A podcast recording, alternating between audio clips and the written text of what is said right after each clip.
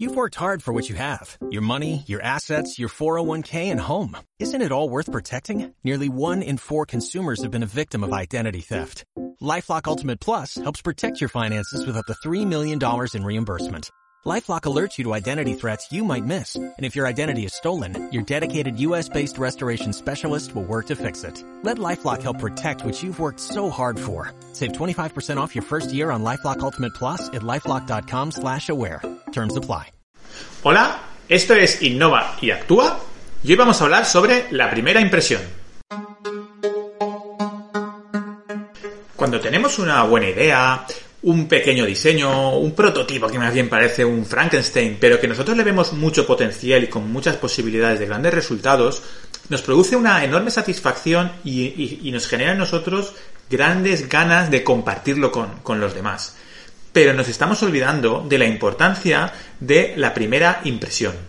La primera impresión es la que cuenta, porque no vamos a tener una segunda oportunidad de generar una primera impresión. ¿Vale? Por ello, antes de lanzar un producto, antes de compartir una idea, espera a estar preparado. ¿Vale? Si nosotros, el prototipo, la idea, el diseño no está lo suficientemente maduro, nuestra sensación de comunicación, lo que nosotros queremos comunicar y la percepción del oyente, es decir, lo que entiende y lo que ve y lo que percibe el que escucha, serán muy diferentes. ¿vale? Vamos a ver cuatro inconvenientes de causar una mala primera impresión. En primer lugar, estamos poniendo en riesgo los resultados.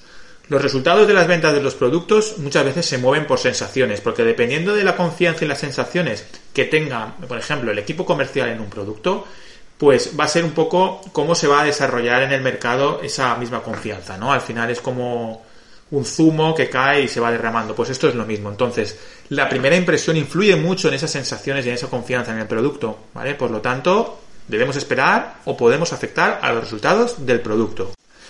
Número 2 aumenta nuestra frustración, porque pensamos que la gente no nos entiende y quizá si estamos en una fase inicial, como suele suceder, nos toque abandonar la idea. Y relacionado con esto tenemos la número 3, que es merma nuestra seguridad y autoconfianza, ya no solo en este proyecto, sino para nuestra capacidad o confianza en la capacidad de generar ideas innovadoras, porque nos hemos frustrado, nos ha generado desmotivación, desconfianza y genera y eh, rompe nuestra capacidad del proceso creativo. Cuarto, el oyente piensa que le estamos haciendo perder el tiempo y, esto hace que, dijéramos, nuestra imagen se vea perjudicada. Y es muy importante la reputación y la imagen de las personas cuando eh, están presentando un producto o una solución por lo que conocemos como el efecto halo. Es decir, si, yo tengo una buena percepción de ti, pues recibiré mucho mejor el resto de cosas o valoraré mucho mejor el resto de capacidades tuyas. Si tengo una mala percepción de ti, pues puedo generalizarlo al resto de, cosas que me estés contando o de tus capacidades que, que tenga que evaluar.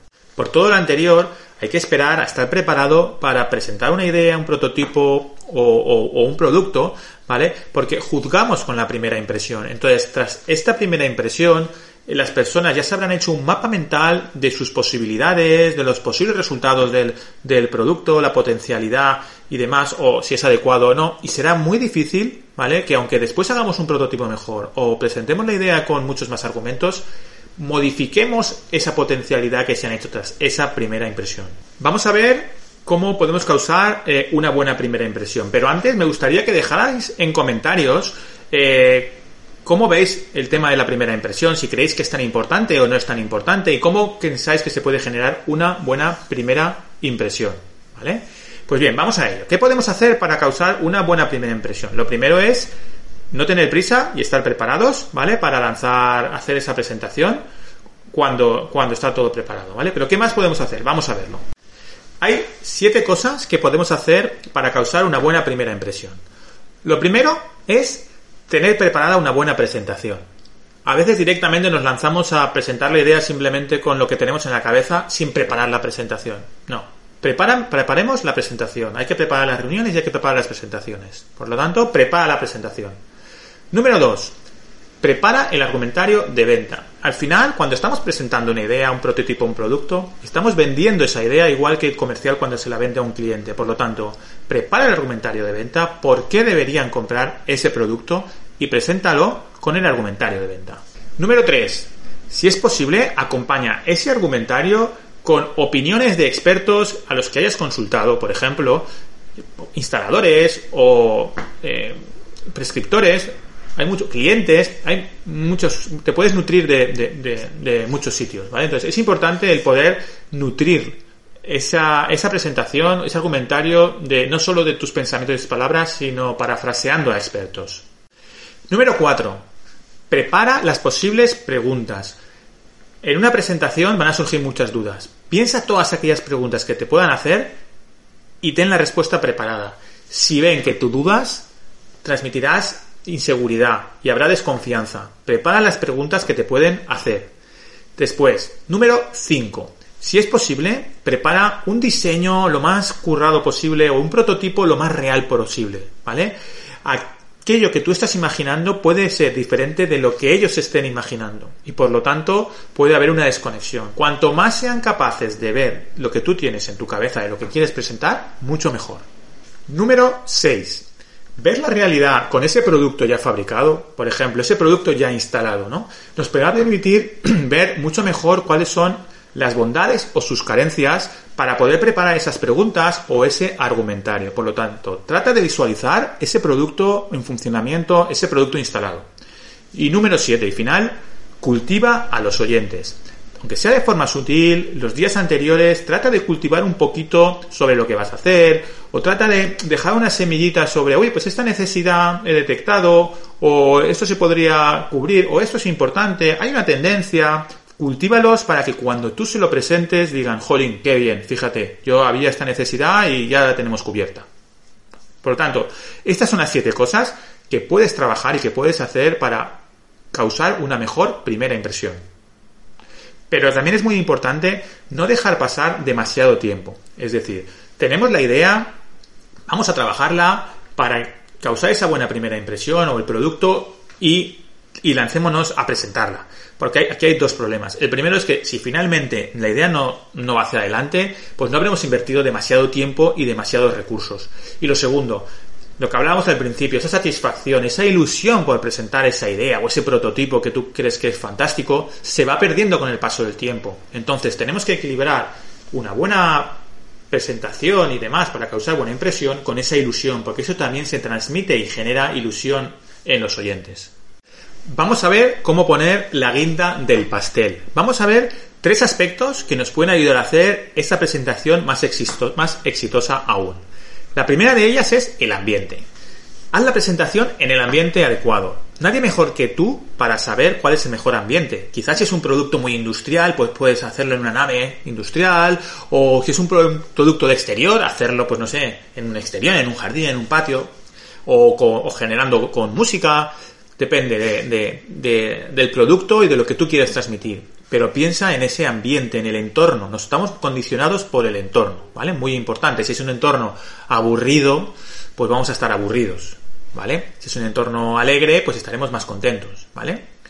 Lo segundo, las historias. A la gente le gusta que le cuenten historias. Si tú cuentas una buena historia relacionada con el producto, relacionada con la necesidad, relacionada con cómo has solucionado alguna, alguna, algún reto técnico o sobre cómo has eh, conseguido idear o, de dónde te surgió la idea, ¿no? Cuenta una historia y la gente tendrá mucha mejor sensación, lo recordará mucho mejor y sobre todo causarás mucho más impacto porque la gente estará más atenta, captarás su atención, ¿vale? Recuerda, cuenta la historia. Y después, positivismo y alegría. A la gente le gusta que estar contento, le gusta estar alegre. Y recordad, las neuronas espejo hacen que nosotros nos comportemos como se comportan otras personas. Es lo típico de que alguien está bostezando, pues tú quizá bosteces también. Si tú estás contento y tú estás positivo, ellos estarán más contentos y más positivos. Y esto hará que estén mucho más receptivos a esa idea y a pensar que puede ser una idea que funciona, una idea que gusta. ¿Vale? Por lo tanto, piensa en el ambiente donde vas a hacer la presentación, cuenta una historia que les llegue, les capte y recuerden esta presentación y transmite positivismo y alegría. Si te está gustando el capítulo, suscríbete para no perderte ninguno, dale un like y compártelo porque seguro que hay gente a la que le puede interesar. Si hacemos todo lo anterior y además le sumamos la pasión y la energía de ser el creador de, la idea, no solo estaremos aumentando las posibilidades de, éxito de, esa primera impresión, sino que además, algo que es muy importante, estaremos disfrutando del proceso. En comentarios voy a dejar un par de links relacionados con artículos sobre las fases de lanzamiento de un producto para que sepamos muy bien cuáles son y, no lancemos nada antes de tiempo, ¿vale? Para evitar una mala primera impresión y sobre cómo evaluar un poco los resultados y cómo, cómo el comportamiento de un producto en el mercado, ¿vale? Así que nada, recuerda, la primera impresión es la que cuenta, así que prepárate antes de presentarlo y de lanzar nada. Espero que te haya gustado, like, suscríbete y nos vemos en siguientes capítulos.